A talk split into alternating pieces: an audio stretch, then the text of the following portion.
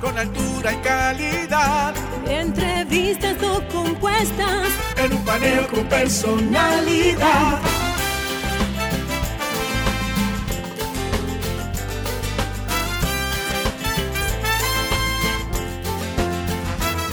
Un paneo con habilidad. Encuentro e interrogatorio. Un paneo con agilidad. Para lo importante y notorio. Un paneo sin recreo. Un paneo sin abucheo. Un paneo en su apogeo. Paneo, paneo, paneo. Saludos República Dominicana, soy José Eliseo Almanzar y esto es Paneo Semanal.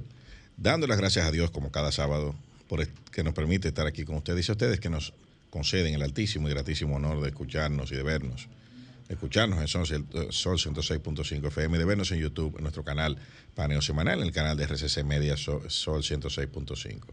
Y de seguir nuestras redes sociales, Instagram, Facebook y Twitter, Paneo Semanal. Saludando a mi querido hermano y compañero Luis José Polanco. Muy buenos días, Eliseo, y muy buenos días a toda la amable teleaudiencia que nos hace el honor de su, de su audiencia todos los sábados de 10 a 12 meridiano en este su programa Paneo Semanal.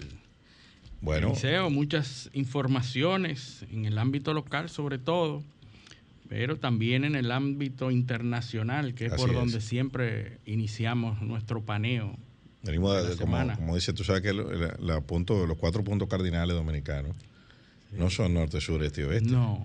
Son para arriba, de, eh, eh, son para arriba, para abajo, de aquí para allá, de allá para acá. Así es. Así que se definen los cuatro sí, puntos sí. cardinales. Entonces nosotros venimos de allá para acá. Ahora. Siempre de allá para acá. Sí. No, no, el dominicano no conoce norte, sur, este y oeste. No conoce kilómetros. Ajá, un poquito y, más para allá. Pero es pero una cuestión funcional, porque de allá para acá puede ser este u oeste. No Depende importa. de donde tú estés mirando.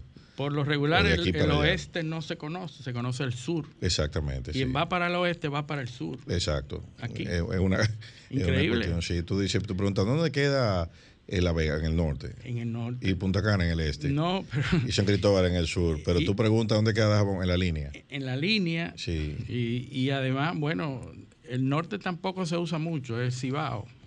Exa- Exacto, El también. norte lo, lo sustituimos por el Cibao. Exactamente. Eso, eso es verdad también. Pero bueno, eh, las informaciones eh, de, internacionales, tenemos que dar cuentas de lo que está pasando en, en Rusia, Ucrania, que es prácticamente lo mismo, pero todos los analistas internacionales coinciden en que la cosa está más definida a favor de Rusia en la guerra.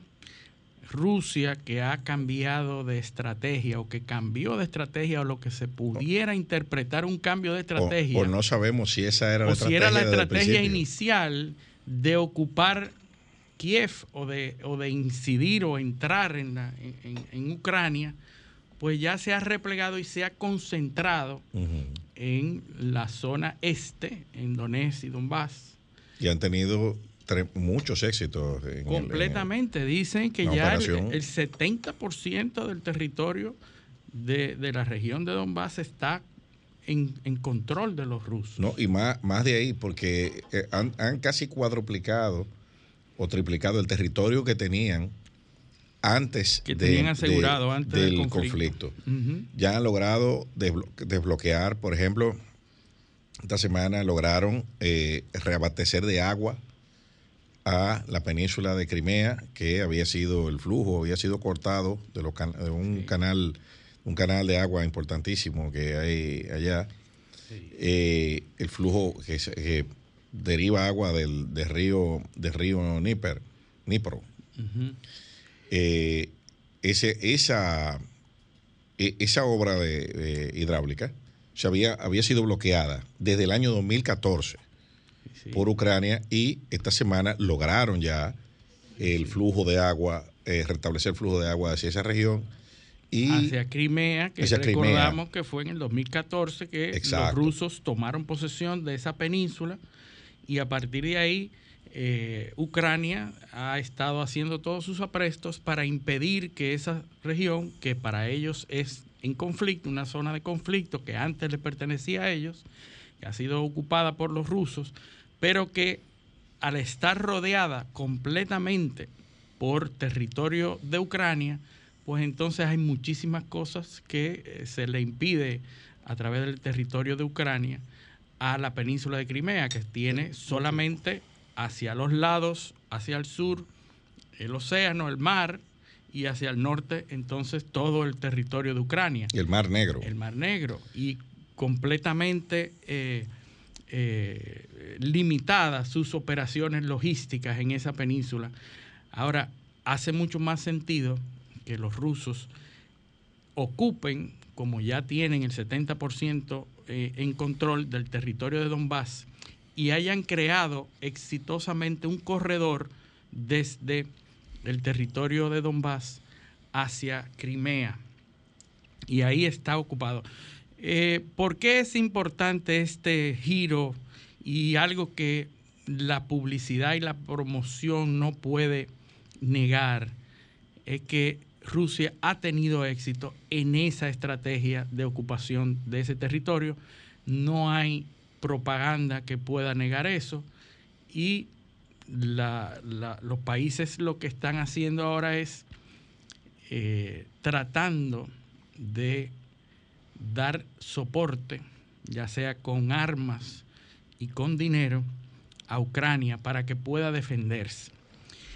Eh, y eh, ayer, ayer, dentro de esos avances militares, los rusos tomaron la península de Kimburn, que está al sudeste de, de Kherson, inglés, la ciudad, que es Kharkov, en español. Ese es el punto más cercano a Odessa que tiene, ya está bajo control ruso. Sí, hay que recordar que Odessa está al otro lado de la península de Crimea. Y que es el único puerto que queda hábil para, para sacar los productos ucranianos, donde hay se calcula que hay alrededor de 20 millones de toneladas de granos diversos eh, eh, eh, almacenados en los silos, que no puede salir. Dice, bueno, los silos tienen 20, 20 millones, la capacidad son 40, 40 millones, pero ¿qué sucede? No, no 20 mil toneladas, perdón, son 20 mil toneladas, algo, algo, así, no tengo recuerdo bien, son 20 mil o 20 millones, pero bueno, sé que son 20 y que está a mitad el silo. Ahora, ¿cuál es el problema? Porque el dato no es, no es la cantidad lo relevante. Es que el puerto está minado. Sí, en incursiones eh, militares anteriores, desde hace muchos años. El puerto está minado, hay minas eh, eh, marítimas y también ahora, que es el ingrediente nuevo, hay minas terrestres. Pero minas que fueron puestas ahí por, los, por Ucrania. Por Ucrania, exactamente por Ucrania y, minas de, los dos tipos, ¿eh? marinas y terrestres. ¿Para qué? ¿Por qué? Porque el miedo que se tenía o que se tiene, que tiene Ucrania, es que Rusia organice un asalto anfibio, un desembarco.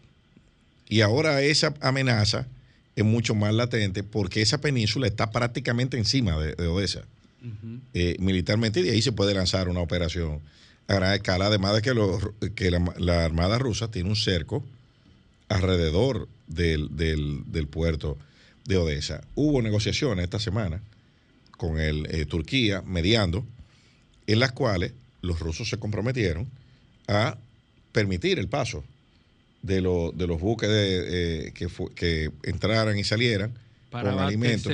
con mercancía comercial a todos esos países que han quedado desabastecidos. con, Pero con condiciones y restricciones. La, primera condición que hay, que ponen los rusos, es que ellos inspeccionen todo lo que entra y sale. Porque quieren evitar el trasiego de armas.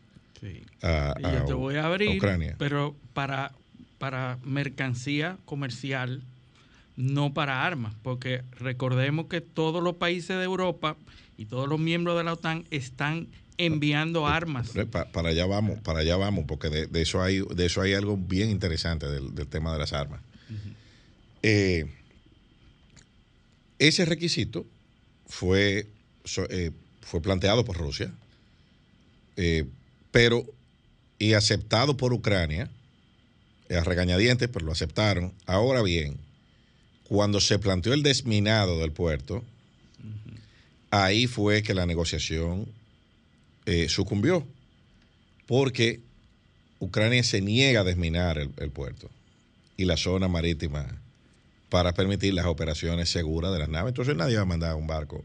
Sí, sí, Eh, que a- sea a- inseguro, a- sobre todo barcos comerciales. porque Los Exactamente. barcos militares la pueden detectar Na- y están preparados. Nadie va a mandar un barco eh, a, a arriesgarlo a que, a que haga contacto con una mina de esa y pues se produzca una desgracia. Entonces hay un estancamiento en las negociaciones. También se está hablando de que eh, Ucrania no- estaría muy interesada en abrir el, el puerto porque eh, se teme un desabastecimiento de alimentos en Ucrania por la incapacidad de cosechar lo que había sembrado en los campos, ya sea por destrucción, Sí, sí, por el la colapso. misma situación de guerra. por el colapso de las vías internas y por diferentes factores, no se ha podido eh, eh, realizar la cosecha en, de la manera eh, habitual. Entonces, Ucrania estaría enfrentando un desabastecimiento interno, de alimentos que no le va a permitir entrar al mercado como exportador. Entonces, ahí, ahí poco a poco, y por eso, y, y- y esto, todo esto es muy importante que lo digamos, porque las narrativas en estos conflictos, ¿quién iba a decir hace tres, cuatro semanas que, que esto iba a tomar un giro militar a favor de Rusia cuando toda la propaganda era que la... In- Indiscutible, porque siempre No, pero- haber uno. La- el asunto es que ahora es indiscutible. Lo están admitiendo, los mismos ucranianos lo Lo- están admitiendo. Sí, sí, y Europa también. Y, y Europa, o sea, ya eso, eso es una realidad y están a punto de, de obtener la victoria, eh, eh, no decir no una victoria total, sino a, a proclamar el éxito de la operación militar especial, que así es que Putin se ha Se referido, ha referido siempre. porque no puede a- eh, a llamarle guerra, no puede llamarle No. conflicto militar. En- Bueno, Entonces, toca ver ahora cuál va a ser el movimiento, o sea, cuál es el propósito de todo esto. Sí, que tiene mucho sentido. Yo lo decía, oía a un, a un analista hablar de que esta nueva o última estrategia de Putin de concentrarse en esa región de Donbass, donde están los rusófonos, donde están la población que habla ruso, que es mucho más adepta a ellos, mucho más fácil, y a donde hay muchas minas de carbón también, y donde, desde donde el Y la producción de acero. la producción de acero. También está ahí.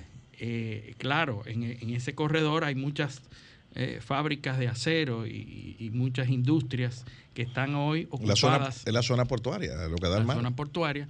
Y el, el asunto de que Rusia puede abastecer a sus tropas de manera más fácil, que era el problema que tenían para abastecerla cuando incursionaba muy adentro en el territorio La de línea de suministro era muy larga. era muy larga y los ucranianos rompían esa línea de suministro y entonces ahora se repliegan solamente y se concentran en Donbass y desde territorio ruso pues pueden abastecer a su tropa y eso es lo que ha permitido que haya ese que- control. que fue lo que le pasó a los alemanes en, en la Segunda Guerra Mundial. Las líneas de suministro eran demasiado largas.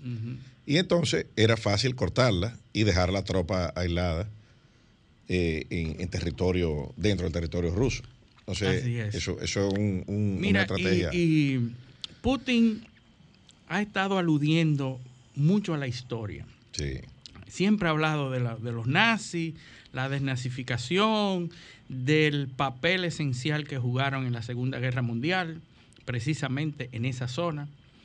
Y Putin ahora, en el 350 aniversario del nacimiento de Pedro el Grande, ha estado comparándose. Aquí gente sí cree que. Pedro es grande es Pedro Martínez, que Sí. también era grande en el béisbol. pero- Así es. sí. Pedro el Grande, una figura eh, eh, heroica, porque hay que recordar que eh, el imperio ruso fueron casi mil años entre los zares y los emperadores, el- los principados. Eh, la conformación de, de Rusia ha ido variando en función Un de la extensión histórico larguísimo. desde, desde el 862. desde el 862 hasta el 1800, 1800 eh, y pico, 60, 50, Rusia se ha conformado diferentemente y ha ido ocupando terrenos, ha ido ocupando naciones y son mil años de reinado entre los príncipes, los zares, incluso la, Rus de Kiev, que era un territorio que es donde hoy está Kiev, era parte fundamental de, esa Rusia imperial que duró. La Rusia de los romanos. de los romanos, de los zares, de todo eso. Y Pedro el Grande, que, que, inicia en 1682, bueno, nace en el 72. Eh, a, la fecha son 350 años del nacimiento. El 9 de junio. Que el 9 de junio, que eh, era el primero de mayo pero recordemos que esa era la época del calendario gregoriano y el juliano, la diferencia del cambio de calendario. Y entonces, en ese momento del cambio de calendario, cuando nació Pedro el Grande, Rusia y esa región estaba aislada de Europa, no había hecho el cambio del calendario al calendario gregoriano. Y entonces hay una diferencia de días pero ajustados al calendario gregoriano, el 9 de junio se conmemoran los 350 años del nacimiento de Pedro el Grande, que ascendió al poder a los 10 años, se casó a los 18 y ya estaba ganando batallas, y ganó muchísimas batallas, y cambió el, concepto de, los eh, príncipes y los zares a imperio, y ¿Por qué es importante y por qué Putin hace referencia a Pedro el Grande?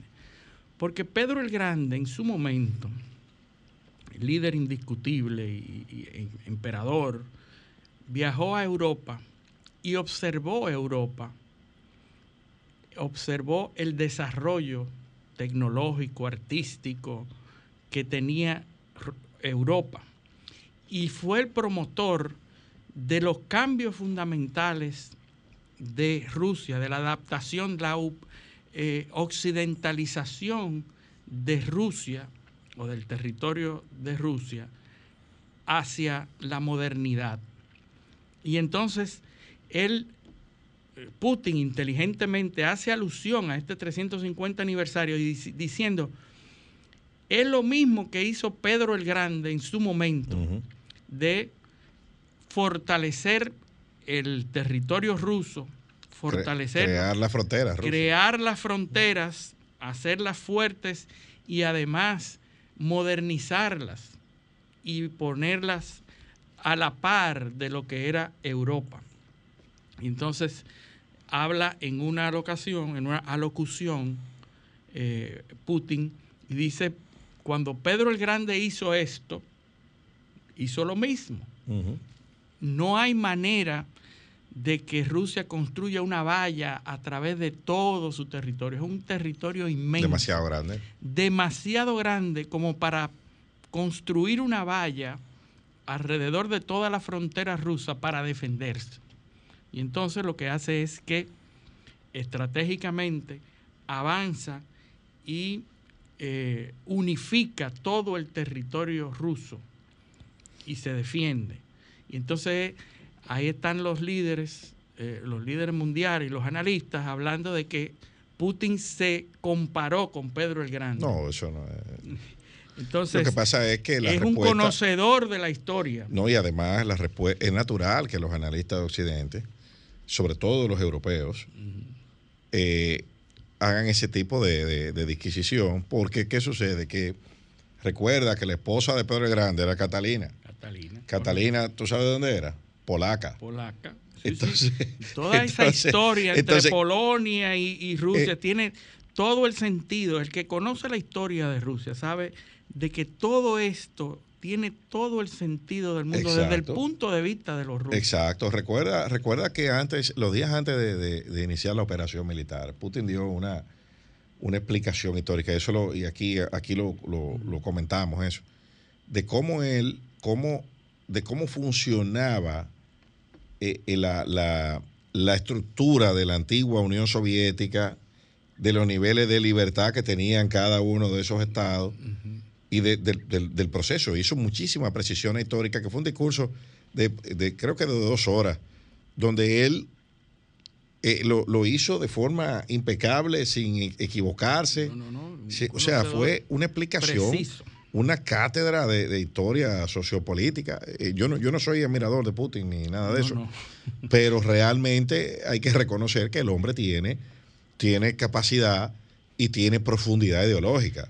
O sea, él está convencido y tiene los argumentos filosóficos, históricos, eh, eh, para, para justificar todo lo que se está haciendo. sobre todo ante la población rusa, que Claro. está ahí a- a- ante la embestida de propaganda de Occidente, tiene que defender esa ¿no? Y que- que posición. adem- además de eso, los rusos tienen en Pedro el Grande, Catalina, o sea, tienen una... Iván el Terrible. eh, eh, y ti- pero tienen una, una, una historia pre-soviética, pre-revolución bolchevique, donde tiene héroes que no necesariamente han ganado batallas, que no necesariamente han sido, eh, eh, eh, vamos a decir, eh, triunf- triunfadores, ganados. O sea, eh, Sí, sí, ellos tienen mártires. Está lleno de gloria. Exacto, eh, ellos, porque eh, siempre lo que se ha valorado eh, ahí es una cosa que es la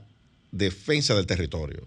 Sí. Entonces, por eso uno de los líderes rusos, de los, de los héroes rusos, que, que ellos más identifican con la con la con su nacionalidad, es además, además de Pedro el Grande y Catalina, son, es Ivanovich Bagration, que es uno de los héroes de la batalla de Borodino.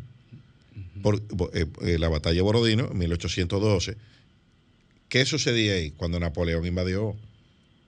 Ese murió defendiendo eh, o- La integridad la integridad del territorio.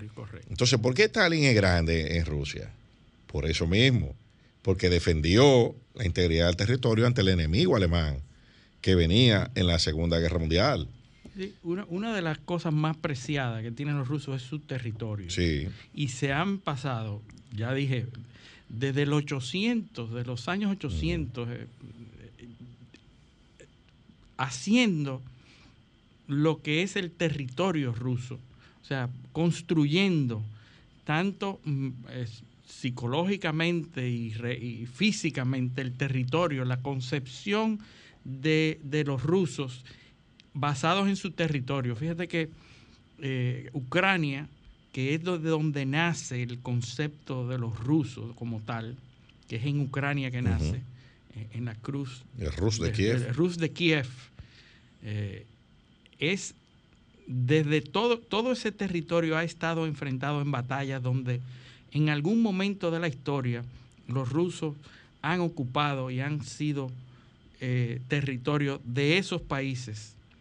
Por eso tuvo tanto éxito la conformación de la, de la Unión Soviética, porque tenían una historia en común, tenían un antecedentes en, en- tenían antecedentes en común y, y por eso también el asunto con Polonia, que siempre ha habido un enfrentamiento Claro. con Polonia por ese territorio. Entonces, para los rusos, todo eso es parte de la historia rusa, es de ellos, eh, comparten un antecedente común. Y por eso eh, Putin inteligentemente hace referencia a esos hechos, Eh, sobre todo ahora que se, se conmemora los 350 años del nacimiento de Pedro el Grande, porque ahora se está hablando de la, de la conformación de Finlandia en la OTAN, ¿verdad? Que es, Que es otro de los territorios otro de los territorios que han estado todo el tiempo en disputa. en disputa y que Pedro el Grande precisamente ha sido uno de los héroes que ocupó esos territorios en algún momento, y que defendió a, a territorios rusos de los suecos, tanto de los, eh, de los eh, suecos en ese momento, y la importancia que tiene San Petersburgo, que es una ciudad que está ahí cerquita de, Finlandia.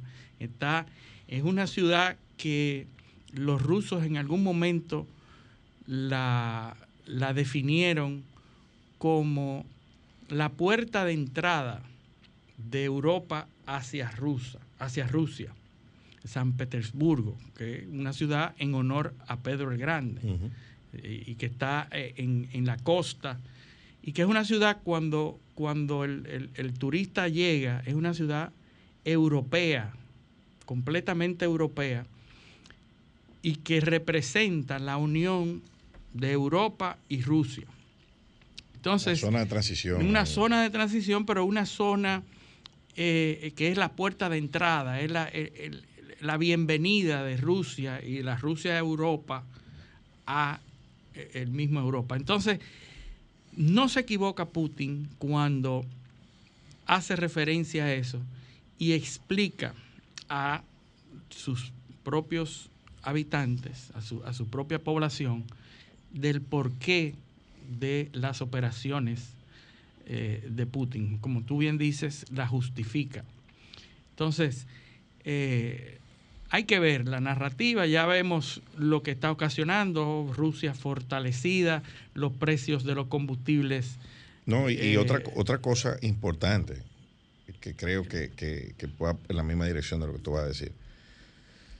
Parece, y ya una impresión muy particular mía, a mí me parece que Putin estaba mejor preparado de lo que la gente pensaba. Completamente. Y que la economía rusa estaba preparada para, para o, mejor preparada que lo que se pudo haber pensado en, eh, eh, de entrada. Eso es tanto así, Eliseo, que yo recuerdo en un programa cuando hablamos de una noticia en donde Putin había estado ahorrando el excedente de las ventas de combustible y había, mm, había cambiado la regulación que exigía que se guardara un 10% para las reservas y Putin había aumentado con las ventas y había estado guardando mucho más de lo que las regulaciones internas permitían sobre las ventas de combustibles que Rusia estaba teniendo. Y nosotros en un programa hablamos de que hace años, hace un año y pico, hablamos de que esa iniciativa de Putin de estar guardando mucho más reservas y poniendo en las reservas dólares y divisas, estaba preparando algo. Y aquí lo vemos. Putin está mucho mejor preparado. Ahí vimos una noticia.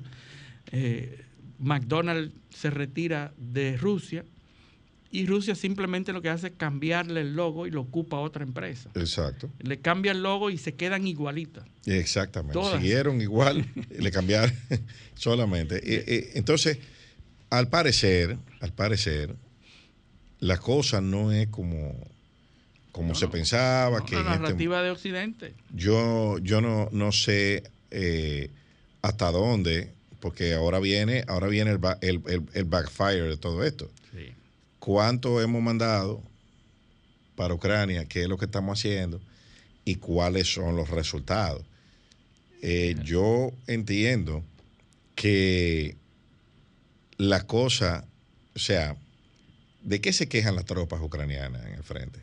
No tenemos municiones. No hay, no hay pertrechos militares. No hay pertrechos, las armas no, han llegado. O sea, eh, lo que sucede, lo que parece es que decidieron cortar la línea de suministro, mandarlo a otro sitio. Mándalo a defender Kiev y deja que el frente del este pues eh, eh, se defienda como puedan. Eso, eso es lo que me parece que está sucediendo. Bueno, es, que obviamente eh, no es que no le está llegando lo que le llegaba, es que lo que le llegó se acabó. Entonces no es que ahora está no ha seguido llegando. No ha seguido llegando porque tiene un punto. Eh, tenemos que ir una pausa, pero después de esto vamos a ver lo que está pasando del lado norteamericano. Exacto. El presidente Biden que está anunciando uno de los paquetes de ayuda militar más importantes de la historia de los Estados Unidos. Y sobre todo, sobre todo, el panorama institucional a donde va a aterrizar esa ayuda porque ese es el miedo que tiene mucha gente. Pero eso lo vamos a tratar cuando volvamos de la pausa. Esto es paneo semanal, no le cambien. Paneo, paneo, paneo.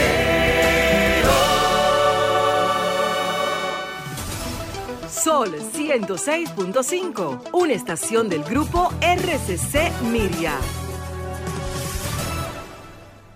Continuamos en paneo semanal por esta Sol 106.5 FM, así como en nuestras redes sociales, Instagram, Facebook, Twitter, paneo semanal y en YouTube, en nuestro canal Paneo Semanal y en el canal de Sol 106.5 FM, RCC Media.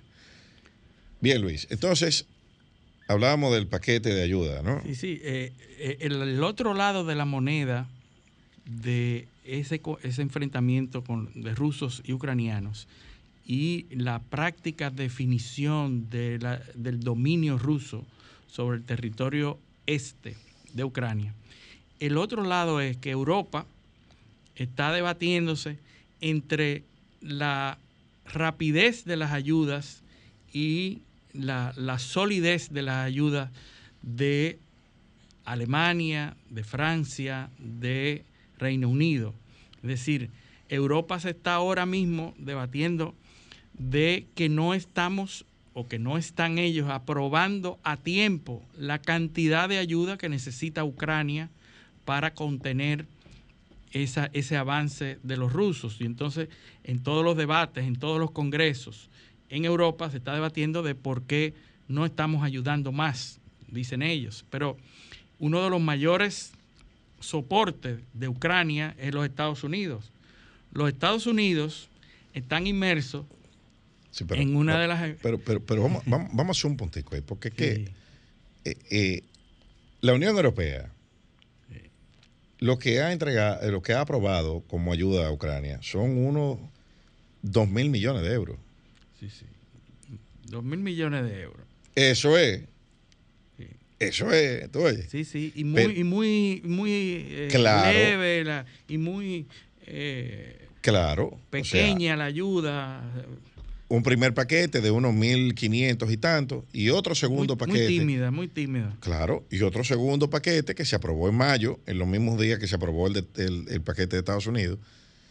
Eh, uno de 1.500, que fue el primero, y otro de 500 y pico, como 2.100 millones, 2.200 millones de euros, que cuando usted lo convierte a dólares, pueden ser algunos 2.500, Sí, sí. eh, 2.600 millones de dólares. Eso es todo lo que han dado las economías más ricas del mundo.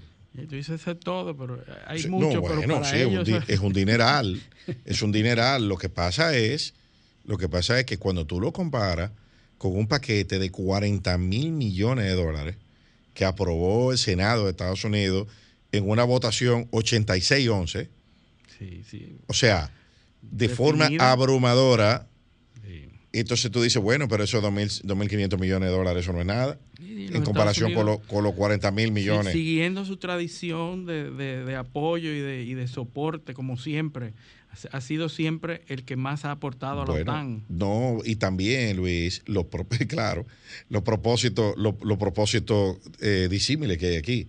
Mientras los europeos apuestan por una solución rápida de esta guerra, Por- claro, por la dependencia que tienen de, los combustibles. no, y por el efecto desestabilizador de que tendría una, no, no, y de la y de la pacificación de la región, de la zona europea, que tendría un conflicto largo, porque ¿qué pasa?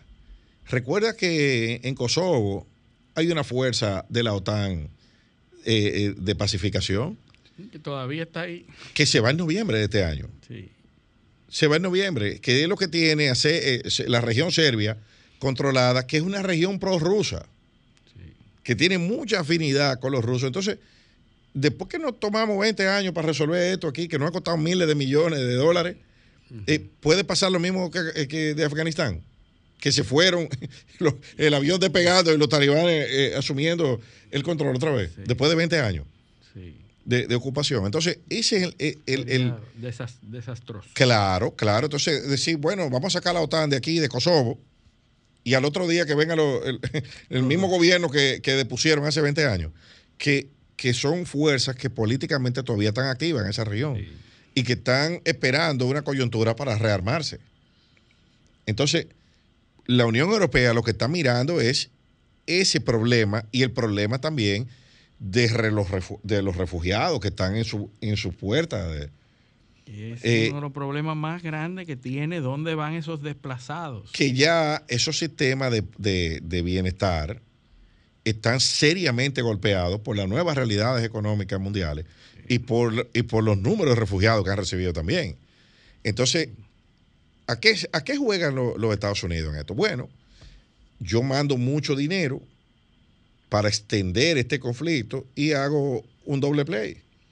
Porque mantengo a los rusos a raya, pero le, man- man- le mantengo a los europeos un pie en el cuello que tengan que venir donde mí para que yo lo proteja, pues yo soy control de la OTAN. sí. Eh, Tú ves, o sea, esto es un juego de geopolítica, de ajedrez, que coloca a los Estados Unidos en una posición de extender esa guerra lo más que se pueda. Bueno, con el problema interno que tiene económico, eh, eh, que, que va en contra de ese Por supuesto. de esa no, intención. eh, eh, no, pero además de eso, además de eso, toda esa ayuda que está llegando ahí, porque de ese paquete de ayuda hay 40 mil, de los 40 mil millones de dólares, hay 20 mil que es en ayuda militar para adquirir cierto tipo de armamento, ¿eh? Sí, que son los misiles Patriot, eso lo hace una compañía X, sí. ese, la va, ese va a vender todos esos misiles. Misiles de largo alcance, bueno, ahí hay varias compañías que lo hacen. Ese, ese pastelito se va a repartir entre varios, entre, varios, pues son todas compañías americanas, Sí, sí. todo, Sí, pues si hay alguien que debe estar de fiesta, eh, son las Claro. compañías que, constructoras de armas. que se aseguraron de vender 20 mil millones de dólares de ese paquete. Entonces, de ese paquete hay 8 mil millones de, de- de asistencia, eh, de asistencia económica directa. Pero ¿qué es lo que pasa? Según Transparencia Internacional, Ucrania es, ocupa el ranking número 128 en corrupción en el mundo, con 33 puntos porcentuales de 100. Claro. Que no son suizos los que están ahí. No, claro que no. Nosotros, nosotros, aquí, de este lado, República Dominicana, que la gente dice que lo roban todo, que somos corruptísimos. ¿Tú sabes en qué lugar estamos? En ese mismo ranking. En ese mismo ranking, en el lugar 32. En el lugar 100, eh, 132. 132. Está- Estamos mejor que Ucrania. No, no, no. Estamos más para abajo, pero son pero Ucrania saca 30 puntos de 100, 33 puntos de 100 y nosotros 30. O sea, nosotros no estamos muy lejos de, de, de- porque es un índice de percepción de la corrupción. Ah, O sea, en una son 13 encuestas que se hacen eh, eh, en- a, a personas, a instituciones. Ahí está el Banco Mundial, el Foro Económico Mundial. Y entonces, por la data que arrojan esas tres encuestas, se construye un índice. Es decir, que el que está más cerca del 1 es menos corrupto. Exactamente. El 1, el, me- el menos, siendo el 1 menos corrupto. Ah, ya entiendo. y el 188 el más corrupto. Ya entiendo. sí. Nosotros estamos. Estamos cerca. 10, a Eh, 10 posiciones. No, no, no, no, estamos, no, porque estamos en 130, somos 130 133. Eh, eh, 132, perdón. Ajá. De Y- 180. Y los ucranianos, y Ucrania, Y Ucrania está, es el 128, ah, son de cuatro- 180. sí. O sea, nos separan solo cuatro, cuatro posiciones, posiciones, entonces son de, cuatro, de, no de- 10. de Ucrania. No, no son 10, son cuatro. Cuatro. Entonces, yo, yo digo todo eso porque mira, mira lo que es la- la- el, el tema de la doble moral del, del derecho internacional. O sea, vamos a bombear miles de millones de dólares al país número al país 128 en corrupción del mundo. Sí. O sea, Y le vamos a dar dinero. dinero y armas y de todo para que ellos lo manejen. Sí. para que ellos lo manejen. Miren, tengan los cuartos, hagan lo que ustedes quieran con eso. O lo que ustedes entiendan.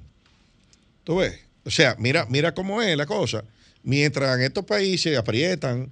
eh, Les eh, quitan las ayudas. Sí, les quitan las ayudas, porque aquí hay mucha corrupción, mucha. Allá tú mandas eh, miles de millones de dólares sin que nadie pregunte nada. Sí. Sin un plan, sin un presupuesto, sin nada. Mándale los cuartos para que ellos resuelvan como ellos puedan ahí y sigan matándose entre los rusos. Entonces ahora viene un- una guerra de guerrilla. Es lo que es lo que es la nueva fase de este conflicto. Guerra de guerrilla, guerra eh, eh, no convencional, sabotaje. Eso es lo que viene, una resistencia en la zona que eh, eh, ocupada por, por- por Rusia. Entonces, ahora, como tú señalaste, ¿cuál es el factor disruptor aquí? O la inflación. La, inflación. Una inflación de, eh, que no se había visto en los Estados Unidos hace 40 años. 8.6% de inflación interanual. Pero cuando, según, según publica ayer el Wall Street Journal, pero ¿cuál es el principal el problema el- la- la- o la particularidad de, esta, de esa tasa de inflación? ¿Tú sabes cuál es? Que cuando tú quitas la inflación de los alimentos y los combustibles, es un 6% Ah, en el resto de la economía. Decir, que el, el- la- el impacto de los alimentos y los combustibles es representa mayor. más del 25% del total de la inflación en dos rubros nada más. Son dos rubros importantes. Combustible y alimentación. Los otros bienes han tenido inflación, bienes y servicios, pero ninguno en la proporción que la han tenido los combustibles y los Y alimentos. los alimentos. Entonces, Trem- tremendo dos rublos.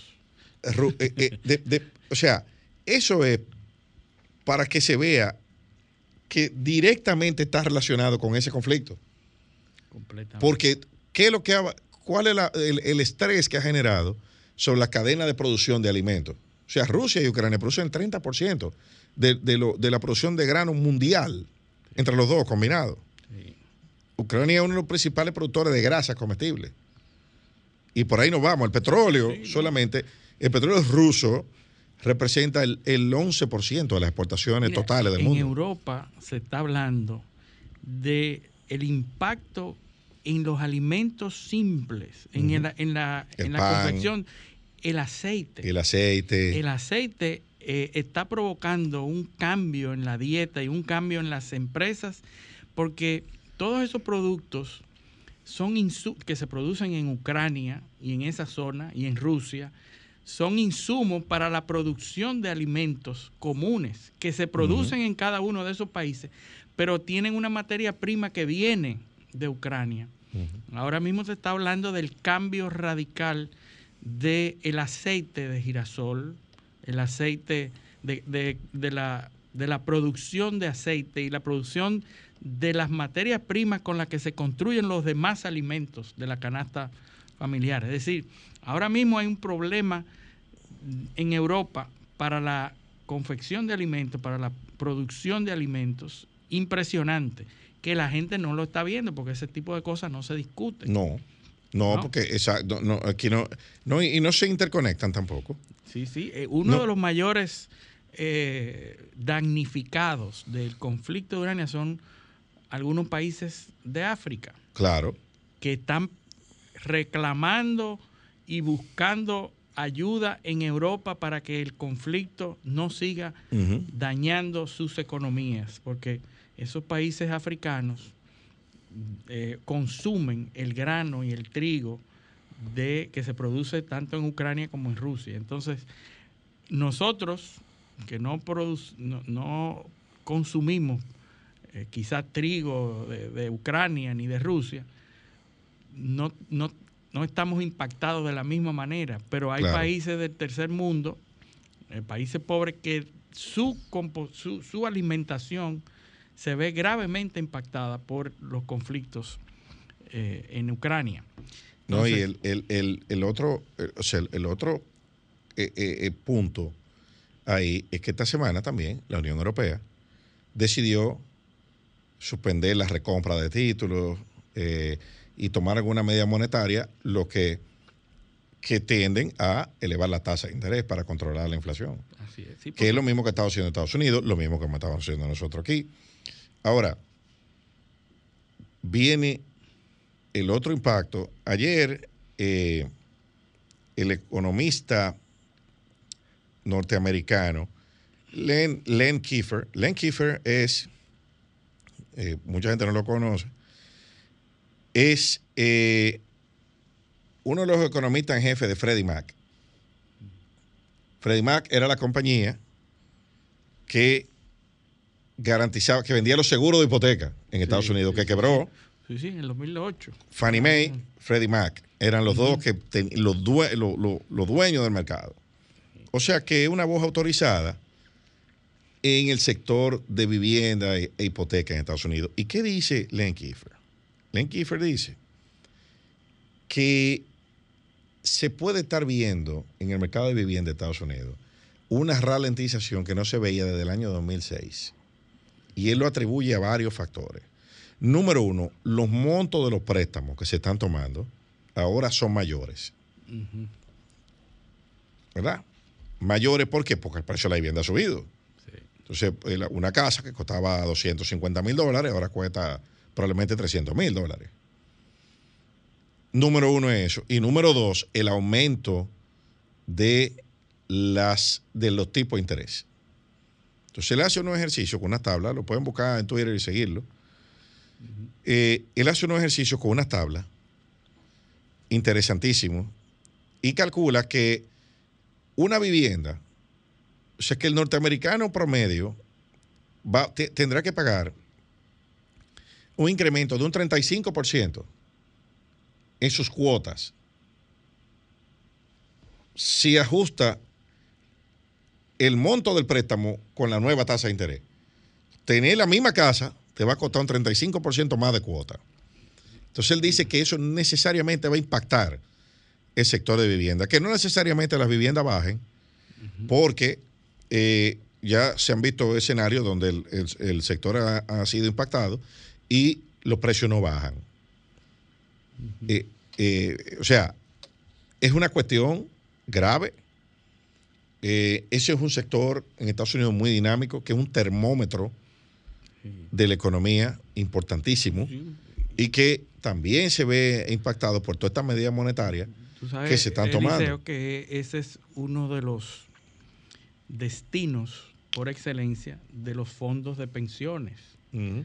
Las inversiones norteamericanas, eh, los fondos que se ahorran de los ahorros norteamericanos y que se administran de manera centralizada en, eh, en los 401k y todo eso, van gran parte a ese sector inmobiliario. Y entonces una, una afectación de ese sector impacta negativamente en todos los demás. Eso no necesariamente está conectado a la guerra de Ucrania, porque tampoco podemos ser como hace mucha gente aquí que, que todo, todo tiene que ver con eso. No, no. Esto está conectado a las ayudas COVID, al aumento de la masa monetaria eh, y al, al, estrés en las cadenas de, suministro. que produjeron unos incrementos de precios.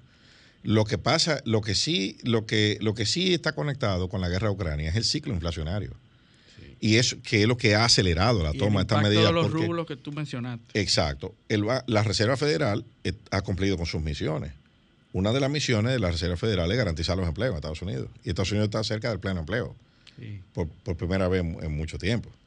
Eh, contrario a nosotros, que nuestro Banco Central tiene la misión de controlar la inflación, ellos no, esa no es la misión de la Reserva Federal, una de las misiones, es preservar los empleos de, los Estados Unidos.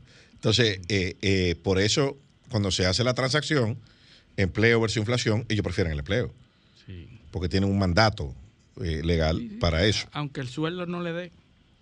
Claro, claro. Lo que pasa es que no, estaba previsto que se diera, que se diera eh, de esa forma. Pero eh, eh, es, un, es un tema preocupante. Bueno, es como tú dices, la, la, gasolina, un récord a 7 dólares. Eso es impresionante. A 5 dólares. 5, 7 en algunos casos.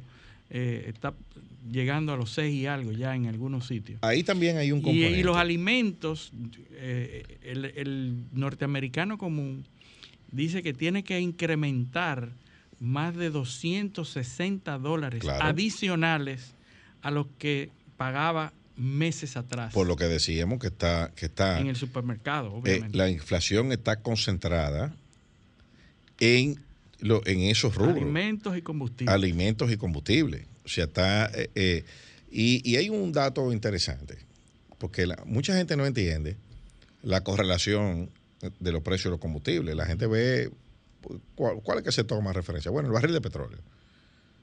¿Y por qué eh, se comportan diferentes? Bueno, sencillo. Para producir un, galón de gasolina, o sea, digo, es el costo en los Estados Unidos, donde se refina combustible. Producir un galón de gasolina, el costo está dividido en cuatro variables. el 60% de ese costo lo representa el precio del barril de petróleo. El petróleo. Y hay un 17% que lo representa el costo refinado. Entonces, hay un 23%, de lo cual un 12% son impuestos y un 11% son comercialización.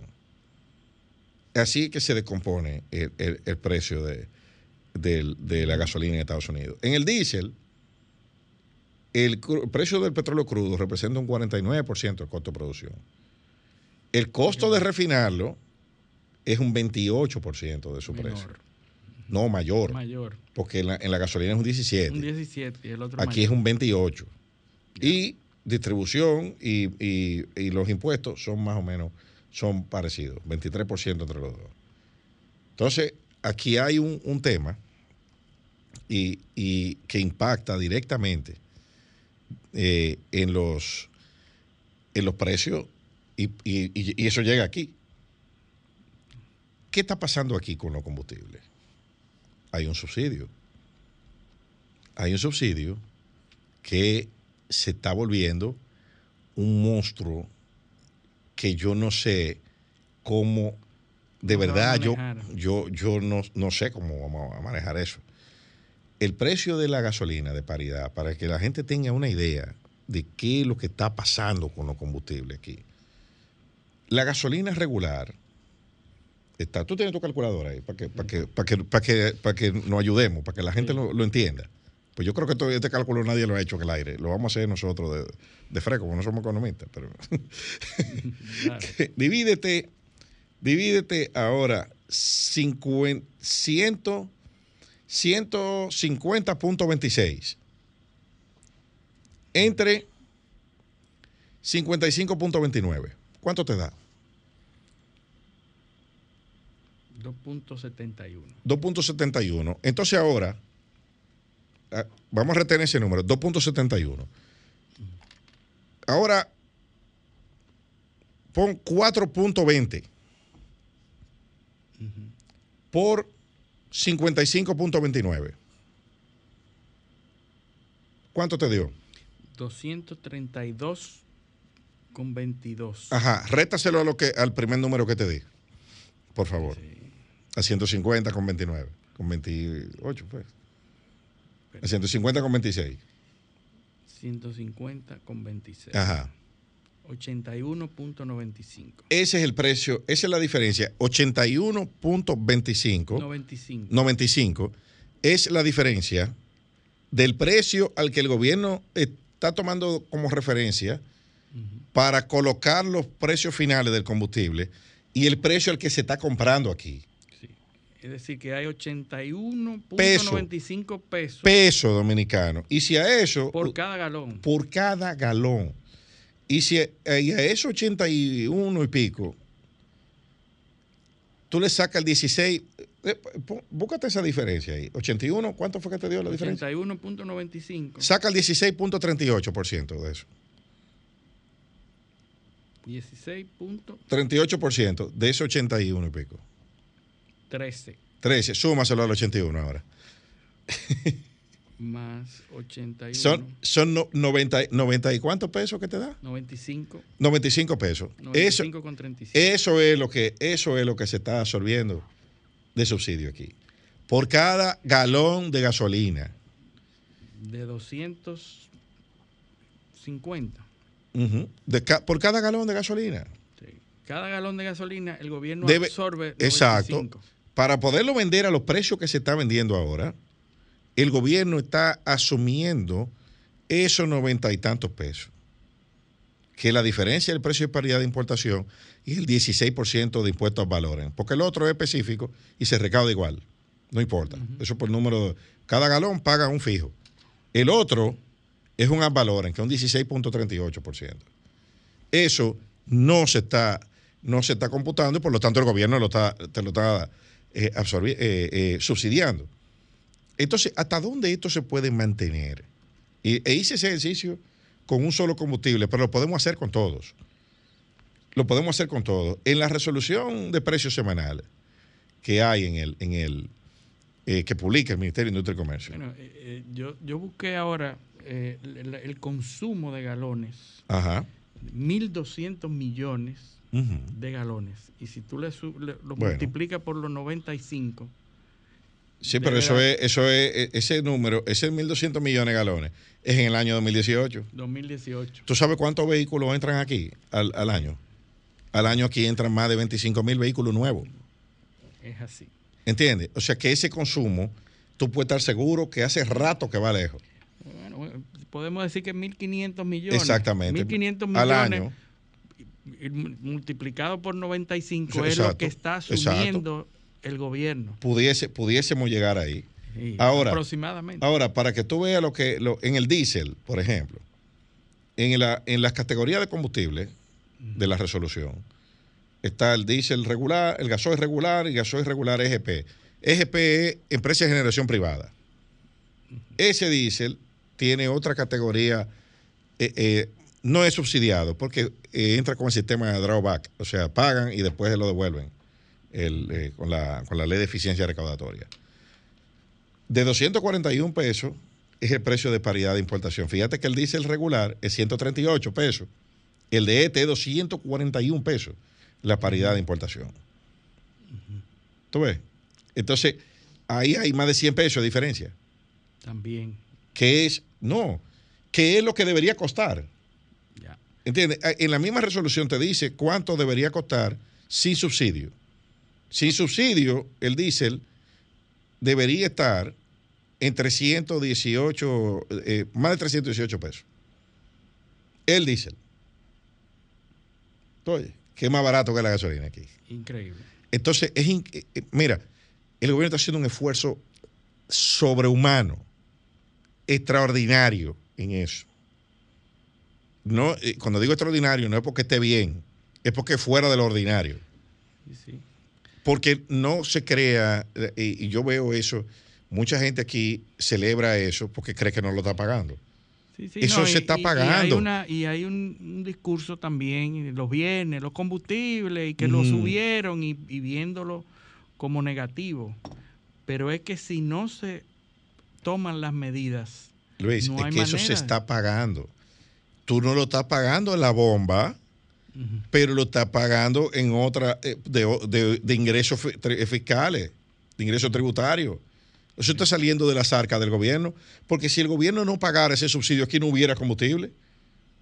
Cuando tú ves que hay, es porque el gobierno le está pagando a los importadores el, el subsidio. Sí. Es sencillo, porque si no, no hubiera combustible. sí. Entonces, nosotros, no es verdad que es el gobierno que lo está pagando eso. Eso lo está pagando el contribuyente dominicano. correcto. Eso la- la- no, no se puede tampoco jugar al, eh, y, y- y- y ahí, y ahí es donde viene mi crítica a las autoridades, que acabo de decir que están haciendo un esfuerzo extraordinario. ¿eh? Sí. Pero ¿cuál es la crítica? Jugar a la demagogia con eso. El gobierno se preocupa por ti y, y subsidia. Y quería hacer como propaganda con eso. Porque eso no es del bolsillo del gobierno. Eso está saliendo del, del contribuyente dominicano. Y aquí tenemos que sentarnos, por eso yo decía el sábado pasado, que el liderazgo dominicano tiene que sentarse, porque eso es insostenible. Si eso dura tres meses más, el golpe a la finanza pública va a ser inmanejable.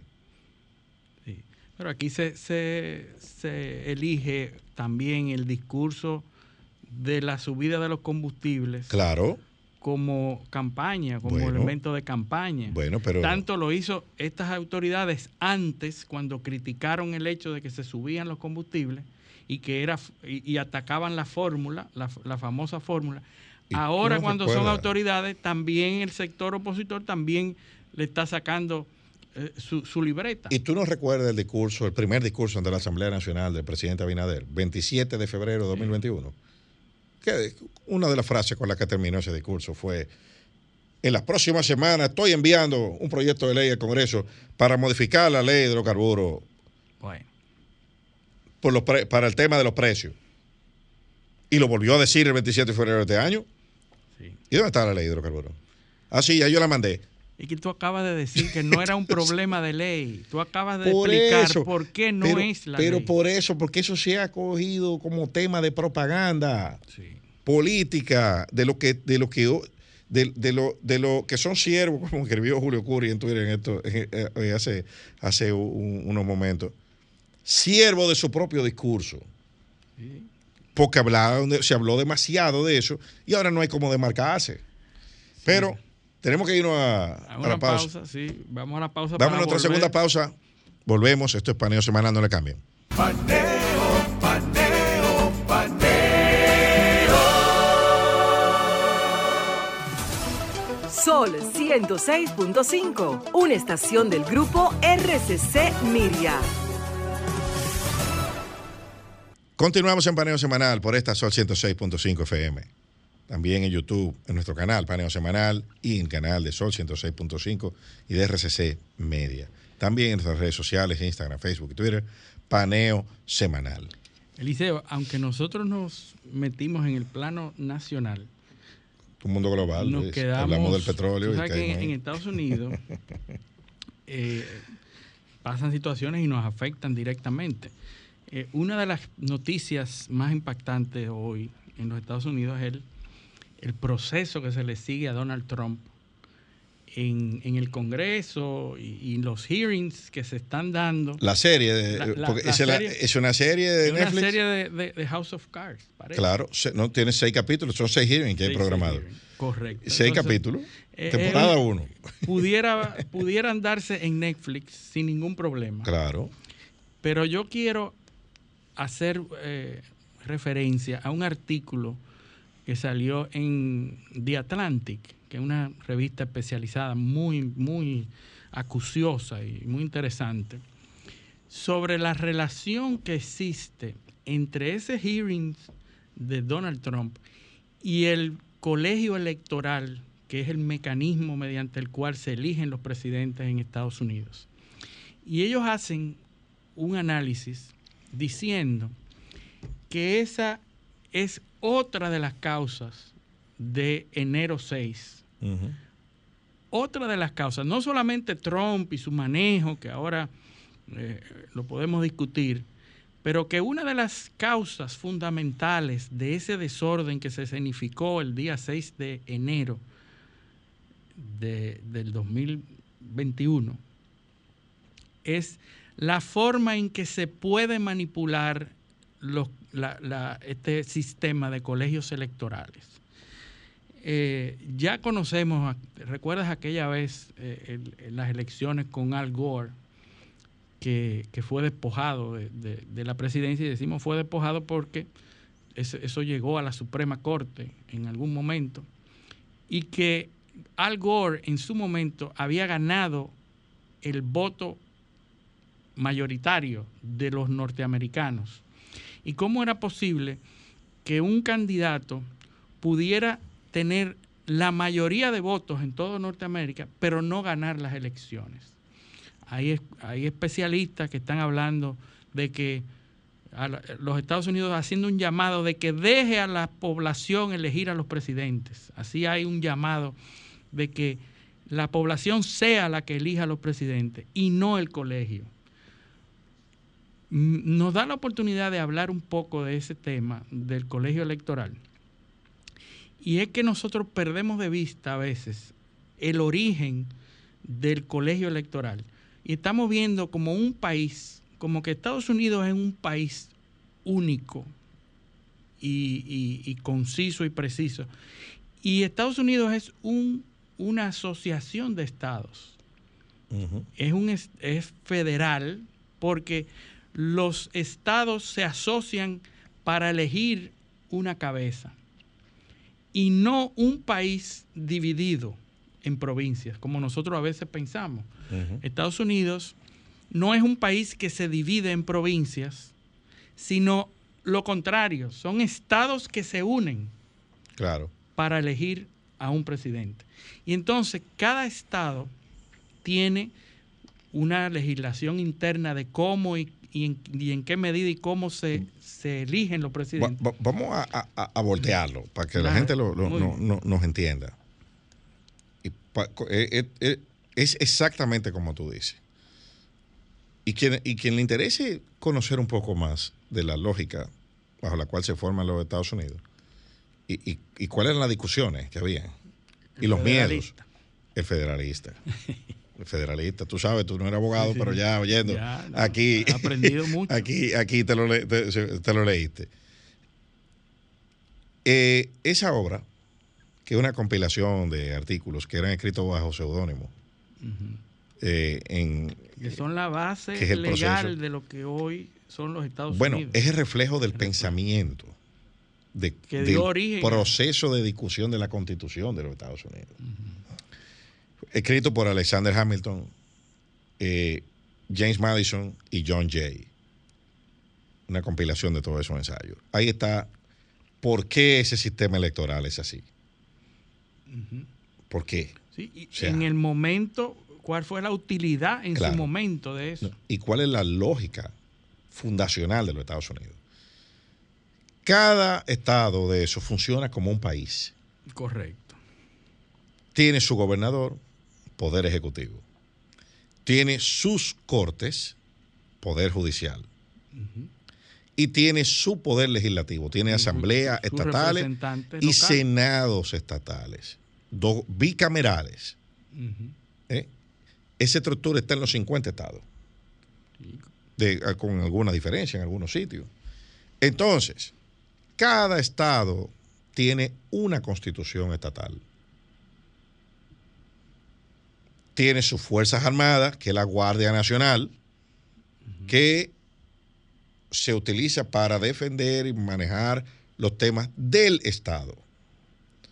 Entonces, ¿cuál es la jurisdicción del gobierno federal? Lo que las constituciones estatales dejan al gobierno federal, que a su vez está limitado por la constitución general. Sí, sí. Entonces, tropas federales, eso es nada más para defendernos de los enemigos externos. Externo, no Aquí adentro la tropa la, la- la dirigimos los gobernadores, que es la Guardia Nacional. Sistema electoral. No, cada, cada estado hace su elección Y bajo sus condiciones. bajo sus leyes, Correcto. que no hay una ley federal electoral. No, no. Y, No. Esa, y esa es la importancia del tema ahora. Exacto. Es que tú puedes incluso decir, tú te presentas al centro de votación sin identificación. Exacto. Y No, puede qué- votar. ¿Y qué es un voto? Y eso es un voto. No, ¿qué es un voto? ¿Cómo se ejerce? ¿Cómo se y cuenta? tú puedes mandarlo por correo o puedes Claro. mandarlo por otros, otras vías. Y en un estado de una manera y en otro estado de otra. Exactamente, con, con plazos diferentes. Ahí entra el gerrymandering, que le, de- que le, debe- le debemos a la audiencia un programa del gerrymandering. Sumamente De- interesante y que está en discusión hoy De- esa, esa manipulación de, las, de los distritos electorales para que su resultado sea uno u otro. Que cada estado tiene un criterio diferente para crear un distrito electoral, porque esa noción no es uniforme. No hay E- manera. ¿Entiendes? No es uniforme. O sea, yo, yo puedo ser... eh, eh, Y ser- es dinámica porque cada, Claro. le- cada periodo puede cambiar. no, es que hay que armar un padrón nuevo. Y, el, Porque y tú te tienes que registrar para votar. los de- los- las autoridades que ganan esa demarcación tienen la posibilidad de volver a remarcar diferente. Exacto. Donde le fue mal, Donde le fue mal. déjame ca- cambiar para acá, o donde me está yendo mal, déjame quitar eso de allí y ponerlo allá. Correcto. ¿Entiendes? Y cada, cada, para cada elección hay que hacer un registro de votación nuevo. Eso no es que un padrón, que vamos a chequear quién está ahí. No, no, yo voy, me registro y después, un tiempo y después voto. Entonces, cada estado, o muchos estados, tienen regulaciones diferentes y lógicamente las regulaciones favorecen a uno o a otro en determinada coyuntura. Sí, sí. Entonces, ¿cuál es el problema ahora? Bueno, lo que, lo que, lo que, lo que sucede cuando hay una dispersión regulatoria como esa y resultados cerrados. Correcto. Entonces, hubo cinco estados de los Estados Unidos que tenían más de 50 delegados, 60, 50, 57 delegados, cuatro o cinco estados, que eran Georgia, eh, Michigan, Pensilvania, eh, Arizona, creo, no, Arizona no. Yo- Arizona, Georgia, y Wisconsin. Georgia, Wisconsin, Michigan y Pensilvania, me parece que eran.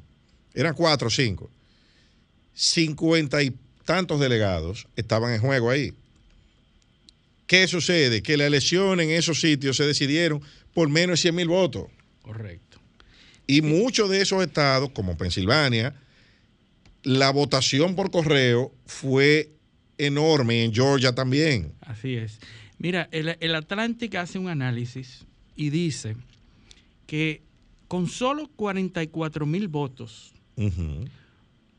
distribuidos en Arizona, Georgia y Wisconsin, hubiese habido un empate en 276 votos electorales. Es lo que te estoy diciendo. Y entonces los delegados hubieran podido elegir a Donald Trump El- es lo- con 44 mil votos. es lo, es lo que te estoy diciendo. Es una cuestión. Entonces, ¿qué, ¿por qué el Atlantic dice que además de Donald Trump, el responsable de ese desorden del 6 de enero es el colegio electoral, el sistema de colegios electorales?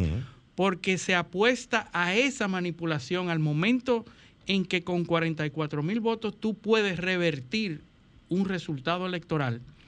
Tú lo único que tienes que hacer es procurar a través de los mecanismos legales que existen de cuestionar las votaciones en los sitios donde, donde debes Claro, cuestionarlas, impugnar. impugnarlas y revertirlas. Por eso que nosotros nos hemos cansado de decir que aquí la mitad de la población norteamericana piensa que hubo fraude en las elecciones. Por supuesto, por supuesto. La mitad. No, bueno, no, no, bueno, Una gran cantidad, bueno, teóricamente, de los votantes. de los votantes. Porque no de la población. No, no, de es la otra población cosa. no, de los votantes. De los votantes norteamericanos, prácticamente en todos los sondeos, uno de cada tres piensa que hubo fraude.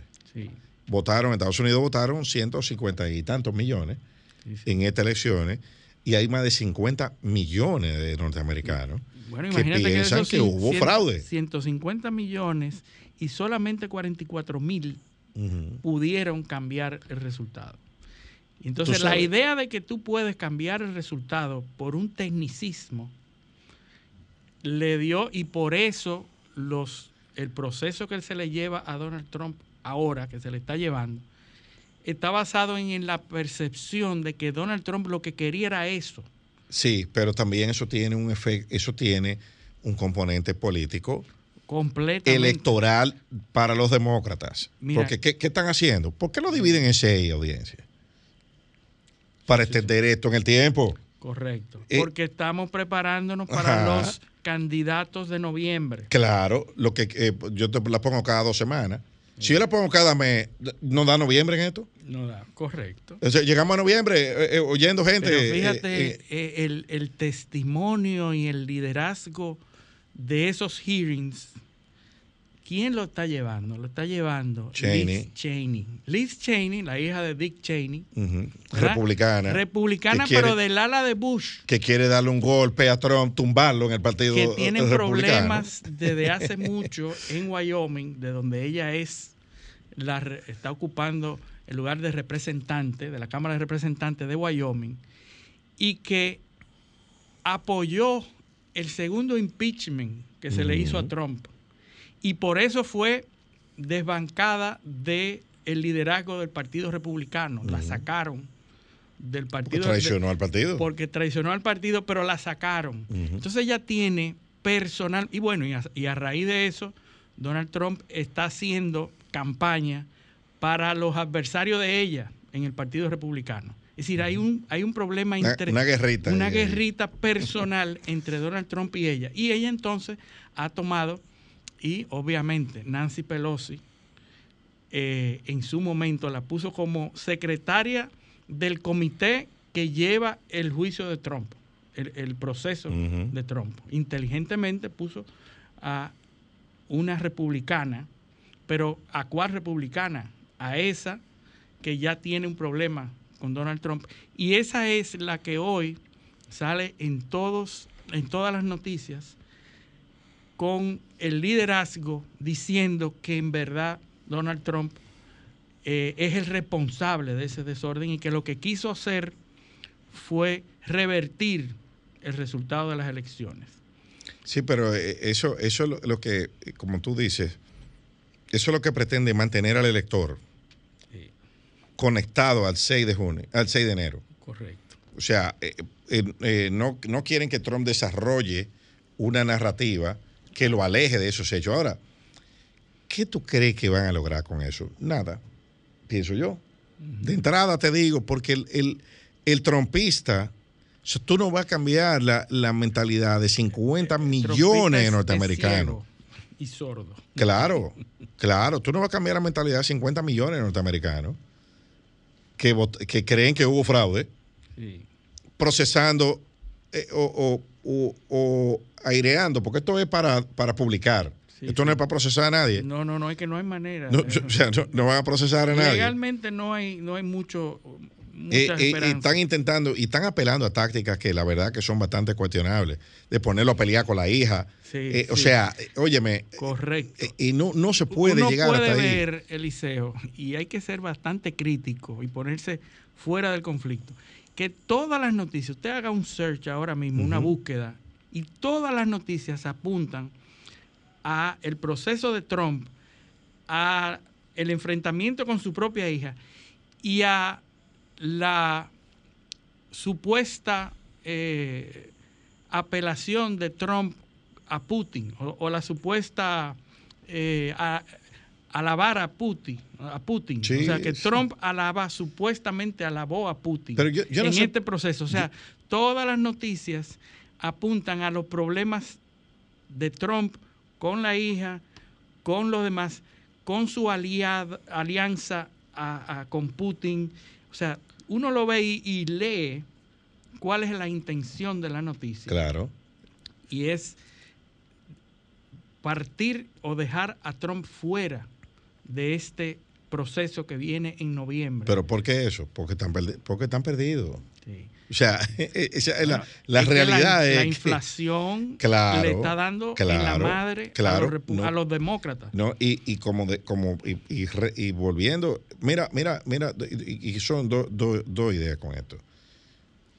Lo que tú señalas de Atlantic, que acabamos de discutir, ha sido una falencia constante de la sociedad norteamericana. Desde el 1788, que es cuando se proclama la Constitución norteamericana, se ratifica, hasta el momento, Estados Unidos solo ha sido capaz de aprobar tres o cuatro reformas electorales.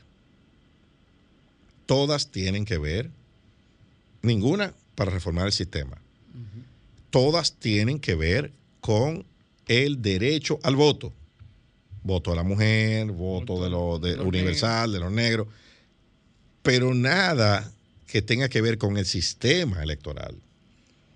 Eh, a eso se le ha dado de lado como, como al tema de las armas. Parece que le ha como al tema- convenido a alguien siempre. bueno, eh, porque lo han resuelto en la Suprema Corte de Justicia, con jurisprudencia, Sí. con leyes estatales y jurisprudencia, que, que es constitucional y que no, que sí y que no.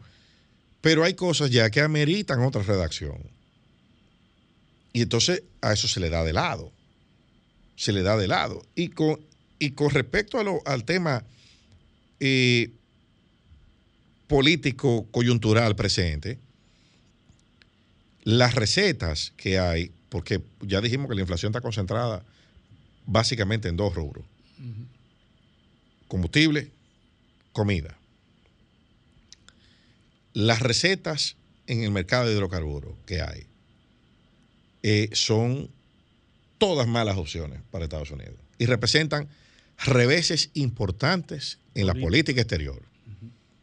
Grandes reveses. Hubo que hablar con Venezuela y, y suavizarle la cosa. ¿Pero para qué? Para bajar presión en Europa.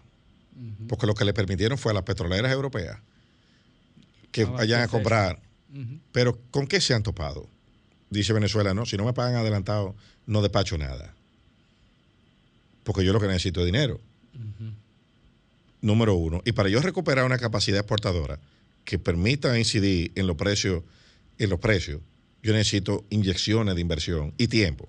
Claro. ha ido decayendo la producción. Entonces yo te, te, abro por un lado, pero no te invito a la cumbre.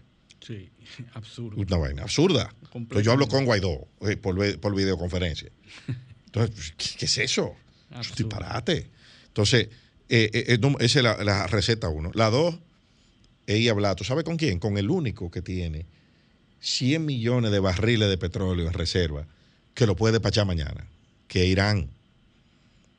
¿Y qué dicen los iraníes? Bueno, yo tengo mis condiciones para, para entrar a un acuerdo contigo. Vamos a retomar el acuerdo nuclear.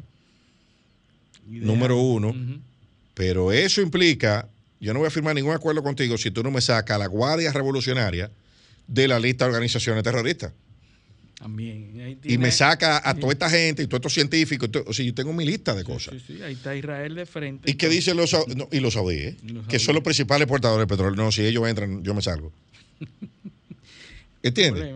o sea, entonces, ah, sí, bueno, ese, eso es internacional. Pero, y, y, y en local, en Estados Unidos, ¿cómo yo aumento significativamente mi oferta petrolera? O abriendo el, el, el oleoducto, el Keystone XL que yo cancelé la licencia. Completamente. Para Entonces, oponente a, la, medida de Trump. Y, y no solo, y, y, con lo, Irán y los saudíes. Ahora yo voy a tener que ir a hablar con, con Bin Salman, príncipe saudí. Biden, busquen los videos, Biden trapió el piso con ese señor en la campaña. Por sus nexos con Trump. No, por, la, por el asesinato de Jamal Khashoggi. De Khashoggi, sí.